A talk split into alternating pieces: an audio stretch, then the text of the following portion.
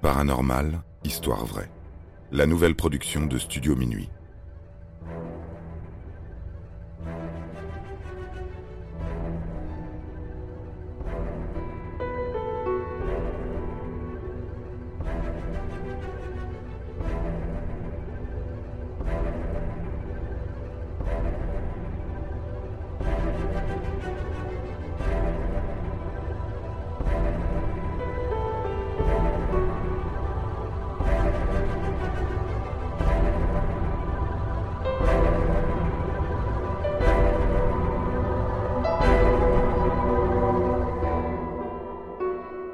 La poupée Robert. À l'aune de son investiture en tant que 43e président des États-Unis, George W. Bush adresse une lettre à un certain Robert. Il lui présente ses meilleurs voeux pour les fêtes de fin d'année et le remercie d'avance pour ne pas porter malheur à son mandat ou au pays tout entier qu'il doit diriger. Le courrier est expédié en Floride, à Key West, dans la boîte à lettres du Fort East Martello Museum. Là, L'enveloppe en rejoint mille autres sur la paroi d'une cage en verre, trônant au cœur d'une des pièces principales. À l'intérieur est détenue une poupée, assise sur une petite chaise en bois. Haute comme trois pommes, un chiot en peluche sur les genoux, sa tête est vêtue d'un calot blanc et son corps de paille d'une guenille. Deux billes noires à la place des yeux, creusées au milieu d'un visage lisse et froid, vous transpercent du regard si d'audace vous vous y frottez. Il faut savoir que cette poupée, que l'on nomme donc Robert, traîne avec elle un sombre passé. Une vieille histoire ayant inspiré au cinéma la poupée Chucky, qui fait frémir les États-Unis depuis des décennies, et ce jusqu'au bureau ovale de la Maison Blanche. Cette histoire, elle, commence au tout début du XXe siècle, dans cette ville insulaire de Key West, en Floride. Les Otto y possèdent une splendide demeure, suintant la réussite et le pouvoir. Toute une armée de domestiques est d'ailleurs employée pour la faire briller, entretenir le jardin, préparer les repas. Toutes les basses besognes y passent. Le portrait de famille, lui, est idyllique.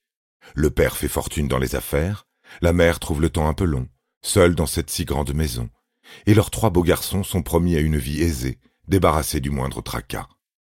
Sur ce dernier point, il faut hélas revenir.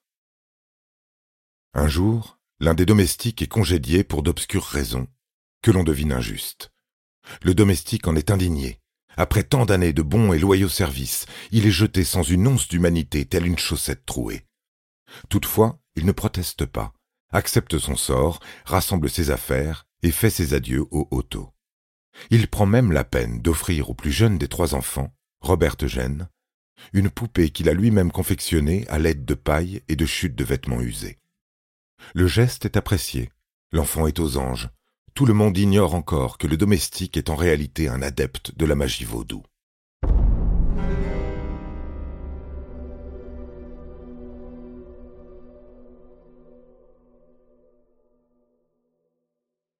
Une fois le serviteur licencié parti, Robert Eugène n'a plus quitté un seul instant sa poupée, devenue sa meilleure amie, sa confidente, sa partenaire de jeu.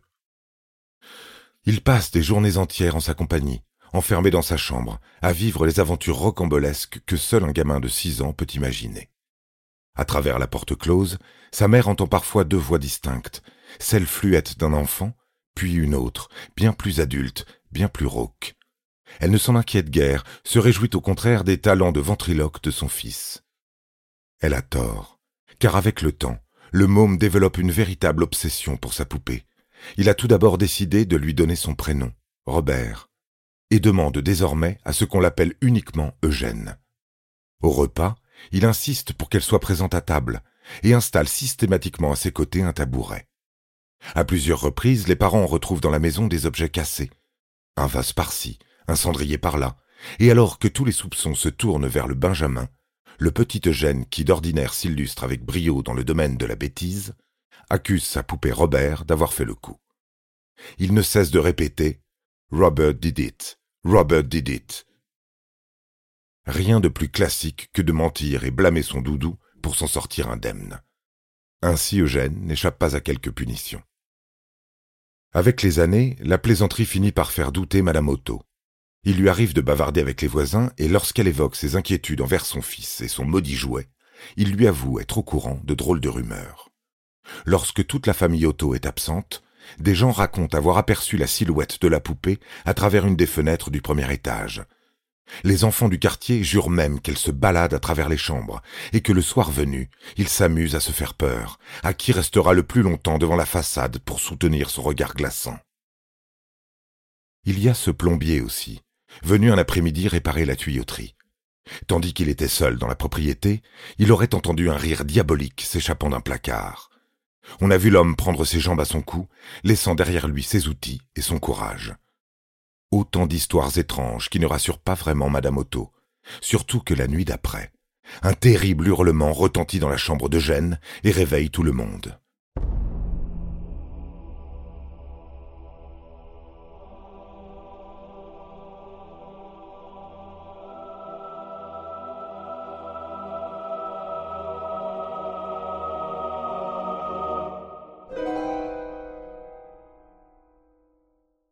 Les parents accourent au chevet de leur fils et le découvrent emmitouflé dans sa couette, en sanglots. Au pied du lit, la poupée Robert, juchée sur son fidèle tabouret, le toise sévèrement. C'est une grand-tante, venue durant cette période passer quelques vacances en Floride, et sans doute agacée de ne pas pouvoir dormir en paix dans cette maison de fous, qui suggère le lendemain matin de confisquer au garçon sa fichue poupée pour la coller au grenier. L'idée est adoptée, Robert part rejoindre les toiles d'araignée en dessous du toit, et l'incident semble clos. Enfin, pas tout à fait. La grand-tante meurt quelques semaines plus tard d'une crise cardiaque, et le grenier ne cesse de grincer à longueur de journée. Le petit Eugène, lui, demeure inconsolable depuis qu'il est séparé de son meilleur ami. Ses parents ont beau lui offrir de nouveaux jouets, il les retrouve mutilés, abandonnés dans les recoins de la demeure. Interrogé à ce sujet, l'enfant répond toujours la même chose. Robert did it. Robert did it.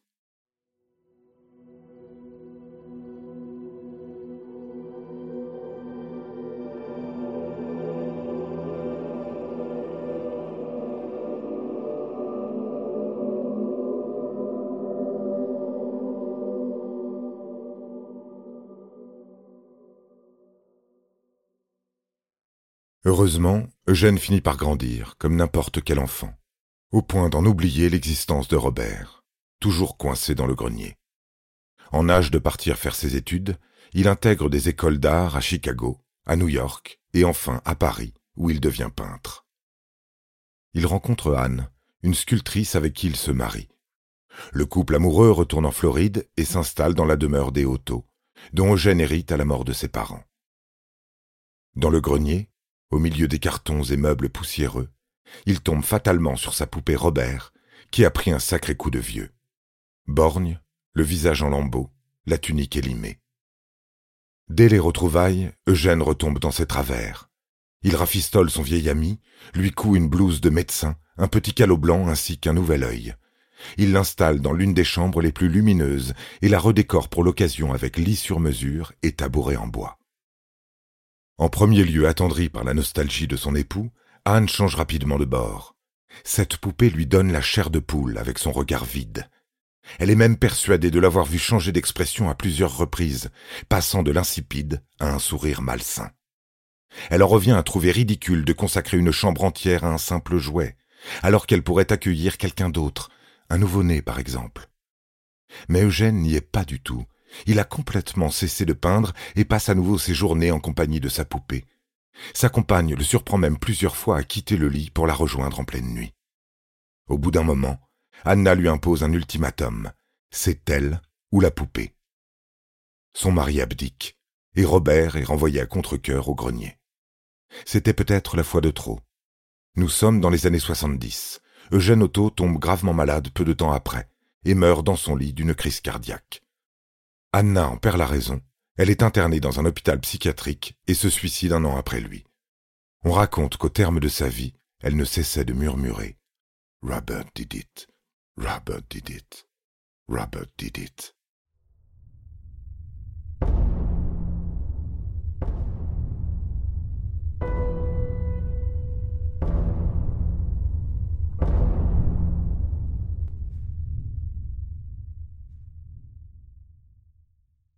La maison des Otto est rachetée en 1974 par un jeune couple et le cauchemar recommence. Leur fille de dix ans déniche la poupée en jouant dans le grenier et décide de l'adopter. Grossière erreur. Robert l'agresse la nuit suivante dans son sommeil et la traumatise pour le restant de ses jours. Autant dire que la famille ne perd pas une minute pour déménager et partir le plus loin possible. C'est finalement lors d'une dernière revente de la maison que la poupée Robert, dont la réputation a fini par traverser toute la Floride, est donnée non pas à un nouvel enfant, mais au Fort East Matello Museum de Key West. Depuis ce jour, elle est enfermée dans sa prison de glace, ce qui ne l'empêche pas d'en sortir régulièrement pour suivre les employés du musée jusqu'à chez eux. Quelques règles très strictes ont été établies. En sa présence, les visiteurs doivent rester polis, ne surtout pas se moquer de Robert, et lui demander la permission pour prendre une photo. Si vous lui causez affront, empressez-vous de lui présenter des excuses ou de lui adresser une lettre, des chocolats ou des bonbons, sous peine de subir son courroux. Divorce, licenciement, accident, maladie. Soyez prévenus.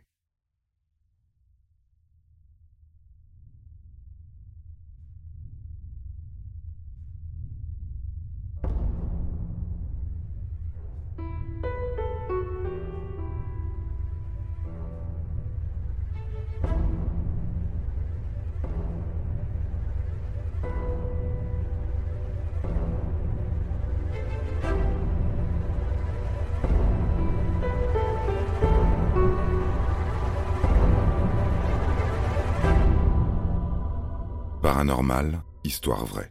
La nouvelle production de Studio Minuit. Interprétation Florent Houlier. Production John Mack. Musique composée par David Rampillon.